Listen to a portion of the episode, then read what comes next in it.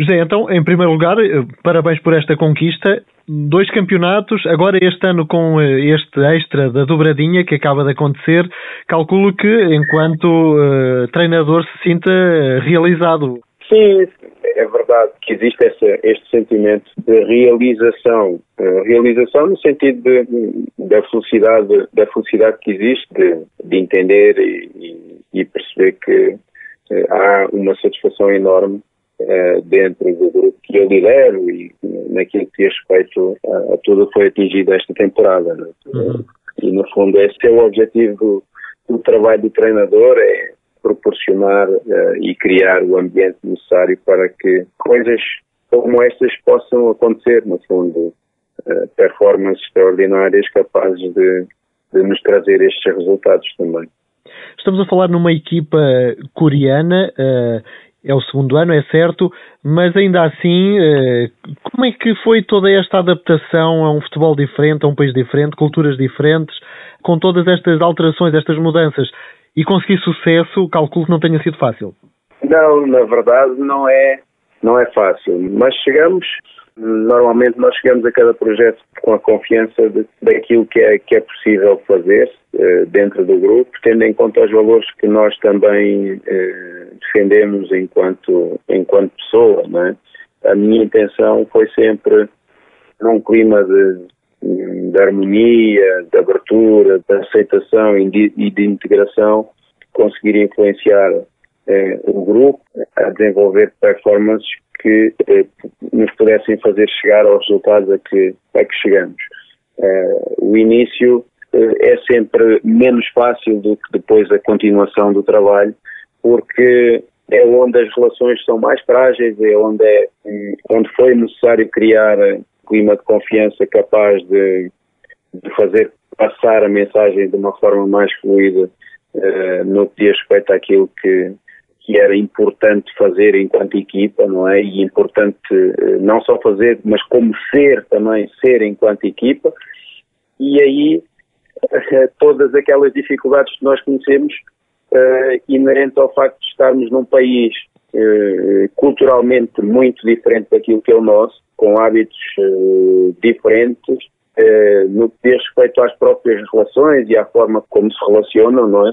Por curiosidade, nós estamos habituados a abraçar-nos e a cumprimentar-nos de manhã e, e, a darmos um abraço e um toque. E o toque é, é importante uh, para nós e nesta cultura o, o, toque não tem significado. Portanto, tu tens, tens alguma distância já entre as pessoas e, e o cumprimento é, é pura e simplesmente com o aceno, não é? Com o aceno e com o inclinar do corpo uh, a uma distância de segurança do, do outro indivíduo.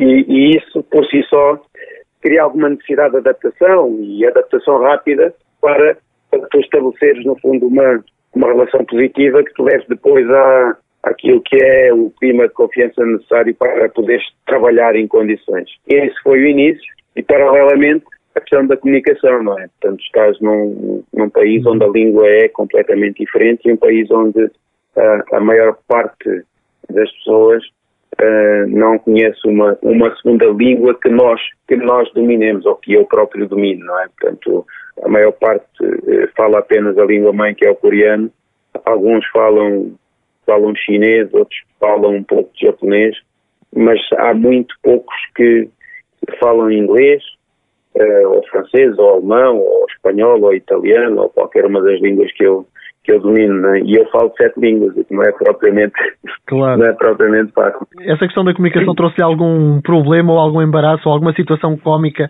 de que se recorda assim de repente? Ah, traz sempre, traz sempre, traz sempre muitas situações cómicas, olha, eu, eu lembro-me, por exemplo, há um jogo, há um jogo eh, em que nós, no fundo, a treinar, dizemos assim, às vezes o jogador faz falta, não é? E o jogador, ao, ao sofrer uma falta forte, cai, é? cai e ao cair, uh, no fundo, cai em cima da bola e segura a bola e é, e é, e é falta, não é? Eh, ora bem, isto traduzido, não sei como, de que forma é que foi traduzido, mas nós estamos num jogo, que é um jogo difícil, fora de casa, não é?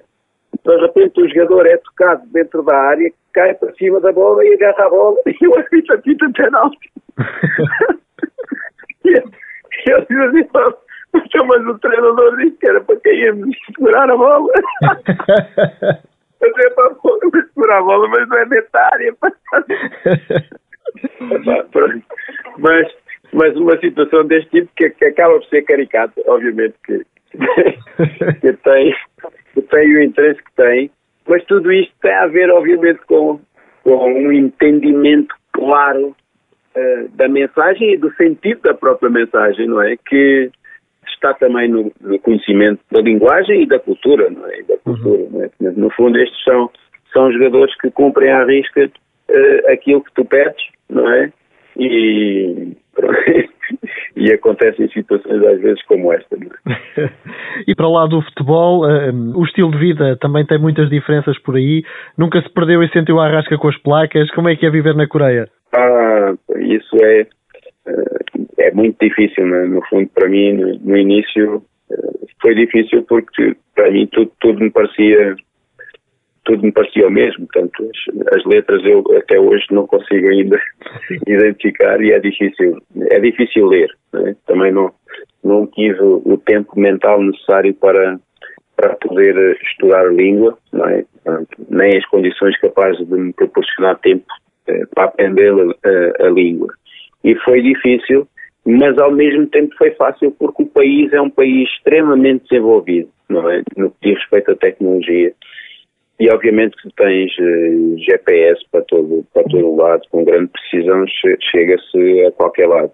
No fundo é só necessário saber mudar a língua uh, no GPS do, do carro para, para se poder chegar e ter essa aplicação que, que, no fundo funcione, porque algumas das, das, aplicações como o Google Maps, etc., não, não funcionam do mesmo, do mesmo modo na, na Coreia e há outras correspondentes que te dão as mesmas possibilidades, não é? E é conhecê-las e, e utilizá-las e depois chegamos, chegamos facilmente aos sítios.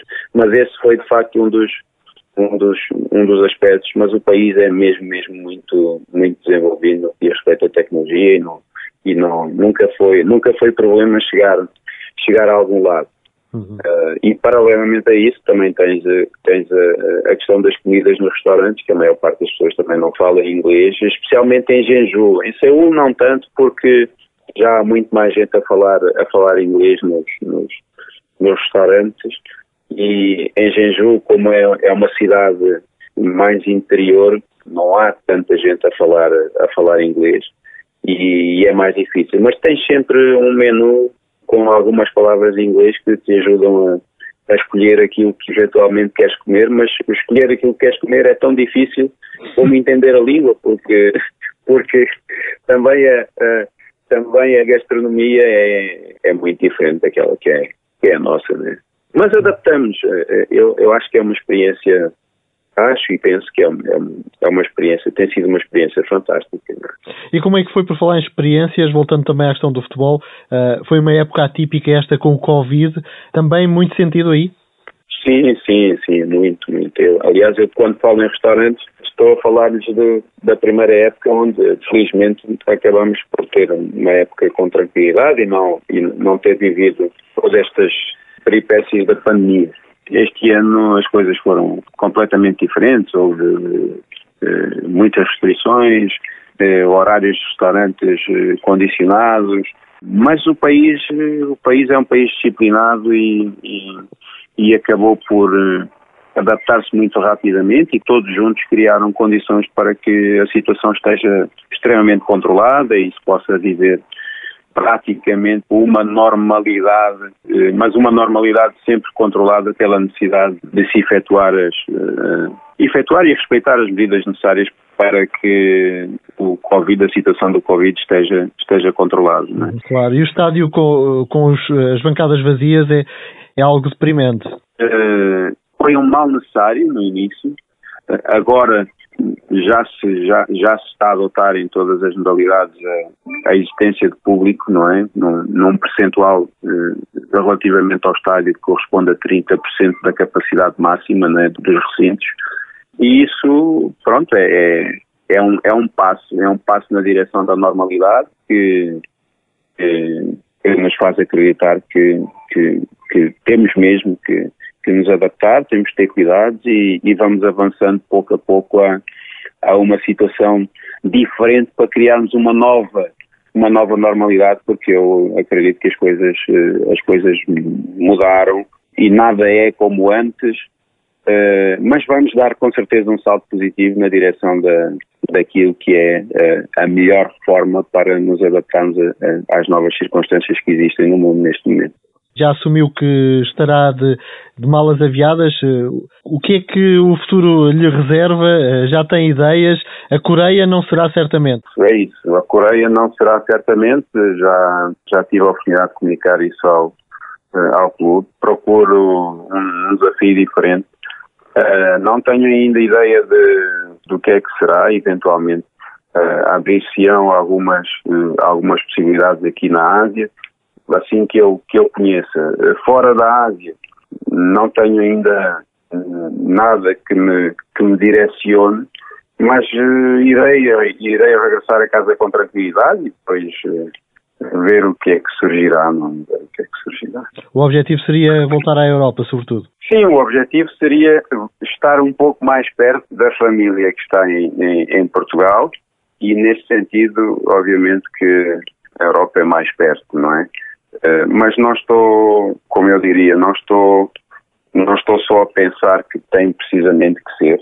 Uh, dentro da Europa, obviamente, o meu interesse seria em treinar em Portugal e quero ter essa, essa experiência e quero, no fundo, ter esta vivência para transmitir aquilo que eu sinto que, que neste momento sou e, e, e tenho enquanto treinador e acredito que, que quero também eu dar o meu, o meu contributo uh, com todo o conhecimento que fui adquirindo e com todas as vivências que fui tendo uh, no mundo inteiro, poder, é legítimo que eu, que eu tenha a vontade de, de deixar essa, essa riqueza no meu país e procurar, no fundo, dentro do futebol, que é a minha, que é a minha profissão, deixar e demonstrar este, este conhecimento e esta capacidade tendo como objetivo ajudar, ajudar um clube a, a, ter estabilidade e a crescer também neste sentido, porque eh, acredito que a minha capacidade de, proporcionar resultados neste momento é, é grande, não é? Pelo conhecimento e pela experiência que, entretanto, adquiri.